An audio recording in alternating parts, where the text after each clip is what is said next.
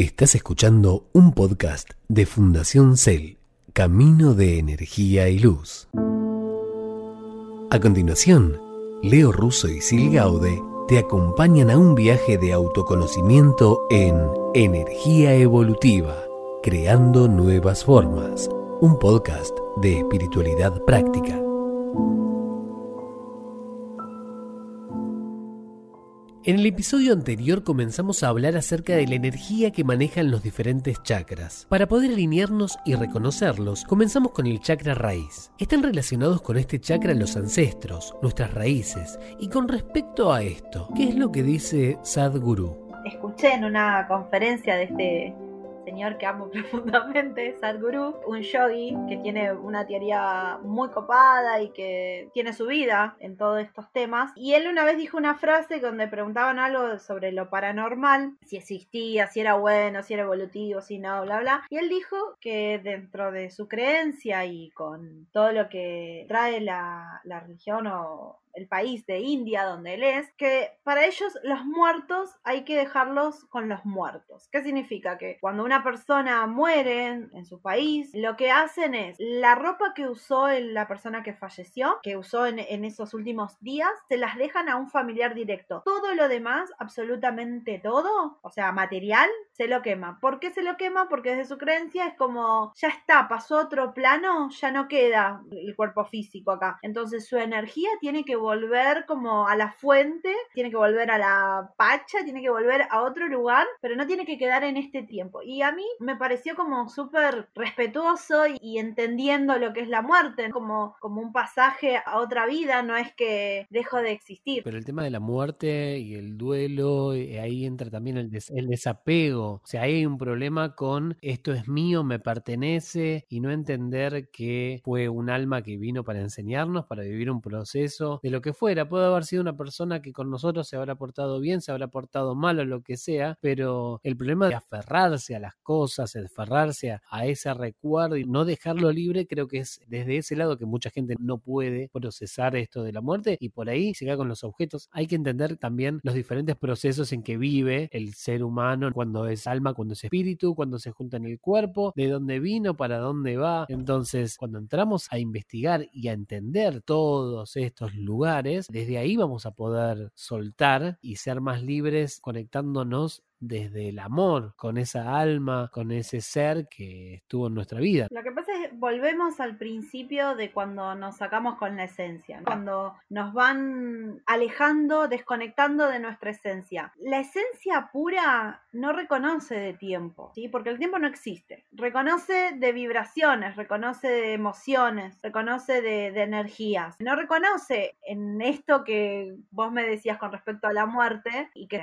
lo reentiendo porque el y esto es como una percepción de cada uno. Pero al mismo tiempo, al desconectarnos justamente de esa esencia que somos, es donde no poder entender que el otro cuando se va lo voy a extrañar y empieza como el... A ver cómo te lo puedo explicar de forma simple al nosotros desconectarnos, como no nos sentimos nosotros, no sentimos al otro. Lo entendemos al otro como una posesión más, porque nosotros hemos sido criados como posesiones. Nos amoldamos acorde a lo que la familia necesita. Entonces no me ven como esencia, me ven como cosa que me tengo que amoldar. Lo digo muy crudamente para poder graficar un poco de dónde vienen los contextos. Entonces, cuando yo ya entiendo que tengo que ser esto porque me dijeron que tenía que ser esto, entonces voy a generar mayor tipo de vínculos para atar. Ahora, si yo soy una esencia que cree en la vida, que cree en la muerte y que toda forma de expresión es reconocida porque viene desde la esencia, un pasaje al otro no lo voy a entender como esto es mío y lo voy a extrañar. Lo voy a agradecer, lo voy a honrar, lo puedo memoriar, puedo tener nostalgia, claro, emociones como todas, pero no me voy a querer agarrar desde ese lado. El duelo ya toma otro color. Eso pasa cuando uno se identifica con el cuerpo físico y no con todos los cuerpos. Por eso vuelvo cuando yo decía, porque por ahí también vale aclarar un poco esto, ¿no? Cuando yo digo denle bola al cuerpo físico, no digo denle bola desde el espejo, ¿no? Como tengan una buena dieta y tener como las medidas hegemónicas y todas esas merencoches. Como, no, la verdad que no, no lo digo desde ese lugar, lo digo desde hacer una expresión corporal, desde cerrar los ojos y sentir su cuerpo, desde explorar desde la sexualidad, lo digo desde poder confiar en el otro que tiene el cuerpo de uno, o sea, lo hablo desde un montón de lugares, no solamente desde lo estético, lo hablo desde la alimentación, cómo me nutro, cómo nutro mi cuerpo físico. Hablando desde ese lado que vos decís la alimentación, se me viene a la cabeza la medicina ayurveda, que habla del alimento, del alimento, pero cuando habla de alimento no dice solamente la comida para el cuerpo físico, sino dice que el alimento es todo el entorno. Y por ejemplo, una de las formas de búsqueda de, nuevas formas de conocerse y de, de percibirse puede ser la ayurveda, que vos te das cuenta que, cuál es la energía que rige tu cuerpo y a partir de eso ves qué comidas van a ir eh, haciéndote tener diferentes emociones. O sea, podemos integrar un montón de cosas y nos damos cuenta que somos los responsables de todo.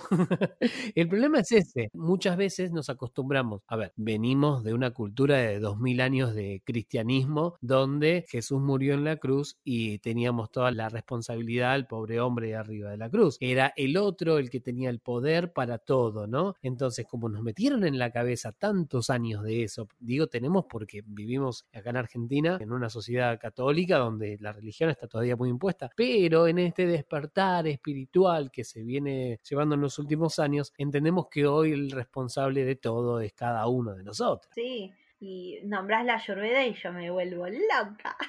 Porque, bueno, es, algo que descubrí hace un tiempo, hace un par de años, y la verdad que es algo que más autonomía en, en, la alimentación y en la vida que eso, creo que hay pocos caminos tan como desde esa conexión con, con uno mismo y con lo que existe. A veces me cuesta decir como lo que es la vida misma, porque la vida va a ser acorde como cada uno la quiera vivir y la quiera mirar, pero al mismo tiempo, como digo, hay una vida ahí afuera que no estamos conectando todavía. Y aparte de acuerdo al proceso que cada uno tenga que vivir, porque también hay muchos que dicen de un día para otro me hago vegetariano, me hago vegano, no como más carne, y por ahí ese cuerpo, en ese momento, necesita quizás un pedazo de carne porque todavía no se adaptó. No le puedes pedir a un león que se ponga a comer lechuga de un día para otro. Hay que entender que si bien por ahí a veces ahí cuando viene la desconexión con uno mismo, con su esencia y no estar en armonía con uno porque por ahí la cabeza te dice no, tengo que hacer esto. A ver, tengámonos paciencia. Tengámonos paciencia y también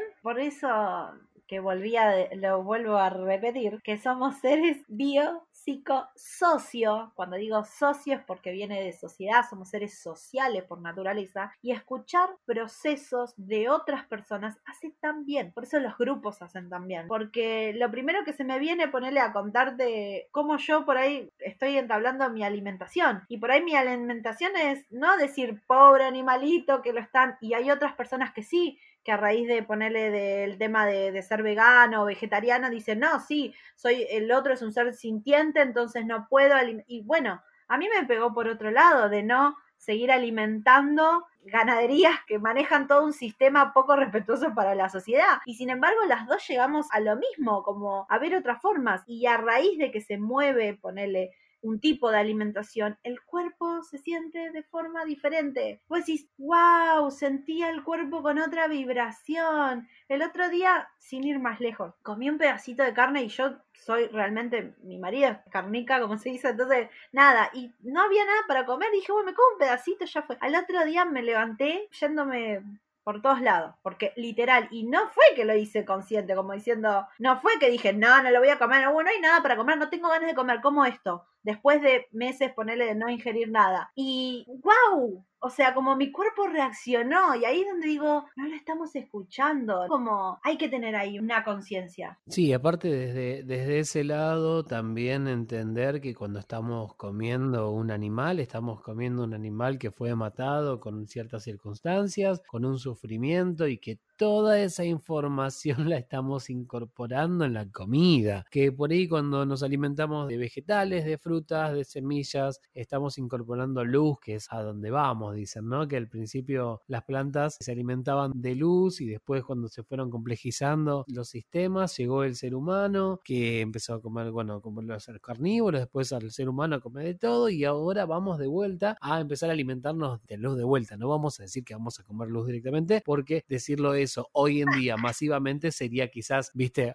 poner una persona que se ponga a tomar sol y se, a los días se muere porque no es así. No está preparado tampoco el cuerpo de todo el mundo para vivir en ese proceso. Pero también sabemos que hay, hay en la historia algunos budistas o algunos seres que empezaron en ese camino y que se alimentan de la energía pránica, creo que se llama. Es tan amplio el tema de cuando yo decía del cuerpo físico, puedes verlo por un montón de lados. Bueno, la ayurveda te dice que la medicina está en tu cocina. ¿Cuántas cosas? Bueno, yo la cuarentena me enseñó a cocinar, a conectarme, más allá de por una situación personal, ahora es como decir, ponerle el amor a eso que estamos haciendo. Y cuando hablamos de espiritualidad, energía evolutiva y demás, la sanación, vamos a decir, viene de una energía que es el amor, no el amor que me dijeron que era, el amor universal, el amor como energía, como desde benevolencia, desde empatía, desde algo que nos cuesta conectar con el amor profundo. Y de algo que no hablamos hasta ahora es del poder de la intención.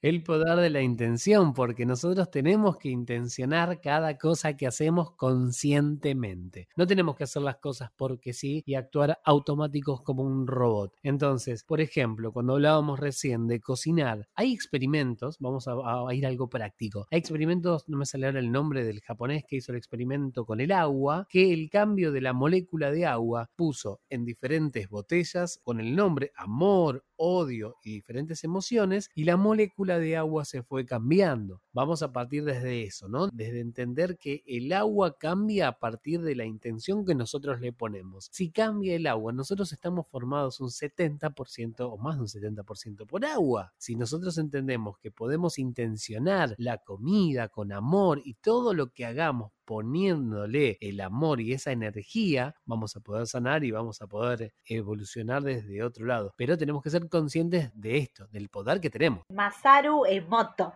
Ahí está, que hizo el experimento con el agua, que es súper interesante para ver. Por eso es tan importante que empecemos a sentir nuestro deseo, para dónde queremos ir. Para eso, para mí, los primeros pasos es entender un poco qué es de mi historia en, en los años que uno ha vivido, qué es lo que ha pasado en la crianza en mandatos, en un montón de cosas, por lo menos para información de esta vida. Y después el cuerpo físico, qué quiero, a dónde voy, qué pasa ahí, moverlo, y ser consciente del músculo cómo se mueve, ser consciente del órgano cómo funciona. Le damos mucha bola al cerebro, pero también le tenemos que empezar a dar bola al corazón, que el corazón irradia energía como 14 veces más fuerte que el cerebro. Imagínate que hay un montón de cosas que tenemos que empezar a sentir, pero en esto cómo empiezo a sentir y empecemos por las cosas que sí tenemos. El cuerpo físico es algo que estamos todo el tiempo negándolo, ¿sí? Lo estamos todo el tiempo negando. Entonces empecemos a conectar con eso, que no necesitamos de hacer un curso, no necesitamos de nada, pongamos música, cerremos los ojos y bailemos. ¿Qué parte me duele después de eso, no? Ahí está,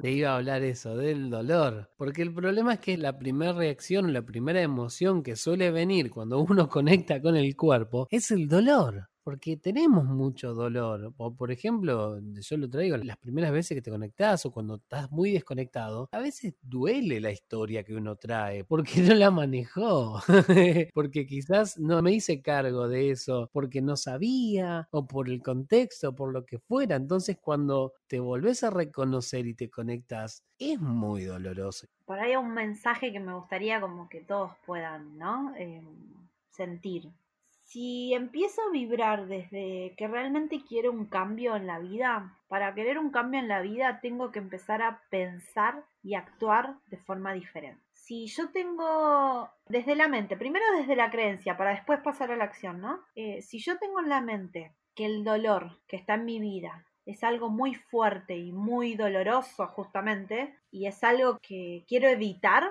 voy mal, voy muy mal, porque no se puede evitar el dolor. Y es parte de la espiritualidad, de que siempre te dicen, anda a la raíz, anda a la oscuridad, anda a la sombra, porque es donde está el dolor. Lo que a mí me gustaría como mensaje es que empezar a resignificar eso. El dolor existe. Como yo me conozco tan bien, tengo que ver ¿quién me contiene? Y ahí empieza la vulnerabilidad, algo que se fusiona mucho con el egocentrismo y que no nos permitimos ser vulnerables. Entonces, si yo tengo herramientas de autoconocimiento, cuando duele, ¿a dónde recurro? No me puedo quedar solo. ¿Por qué no me puedo quedar solo?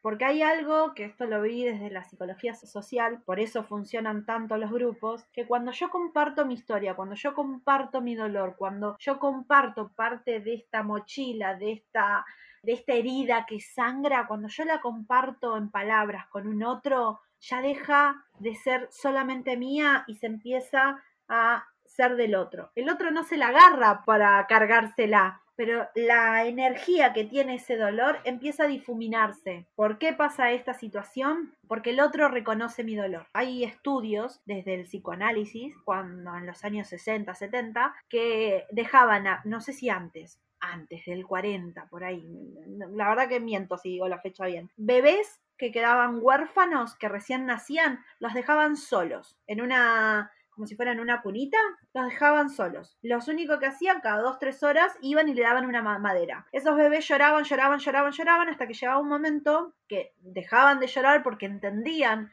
que nadie iba, que solamente era alguien que agarraban, no llegaban a los años y agarraban una enfermedad y morían, no llegaban ni al año. Esto, que sucedía así, era porque no había nadie que reconociera el dolor. Entonces el cuerpo físico enfermaba, la mente enfermaba, porque no había nadie que los reconociera. Entonces empezaron a entender que el bebé, el cachorro humano, que se traslada a todo ser adulto también, necesita la mirada del otro. Si no tenemos una mirada del otro, no hay reconocimiento de la parte inconsciente, entonces muero. Cuando yo comparto un dolor, cuando me permito ser vulnerable, cuando atraviesa toda esa situación y lo único que me interesa es sacarme este dolor y y vomitarlo, el otro qué va a hacer? Porque si yo me conozco, sé que no le puedo contar este dolor a todo el mundo. Le voy a contar a algunas personas o alguien, un terapeuta que me acompañe en el proceso, un amigo que se quede callado y me abrace, porque no necesito un análisis en ese momento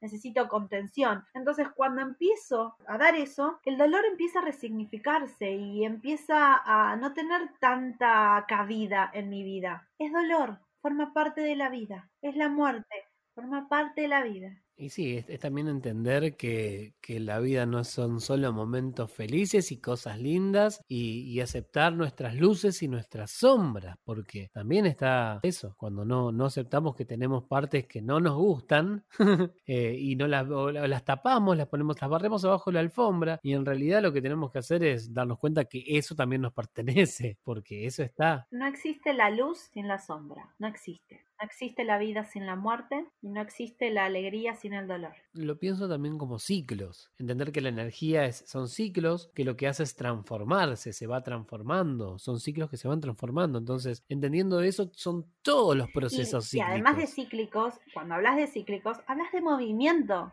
De vuelta, vuelvo al físico. ¿Por qué es tan importante? Habilitarnos esa información ancestral. Todo lo que después uno pueda llegar a escuchar o ver o sentir o me voy a un taller que me dijo algo y yo tengo el físico que lo muevo, la información se mueve a cada célula y la info me empieza a abrir puertas. Por eso es tan importante.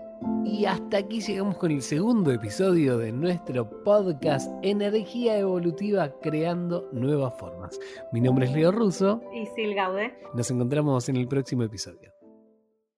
Esto fue Energía Evolutiva, un podcast de Fundación Cel, Camino de Energía y Luz. Búscanos en www.fundacioncel.org.ar. Estamos en Spotify, Apple Podcast, Google Podcast y tu reproductor de podcast favorito.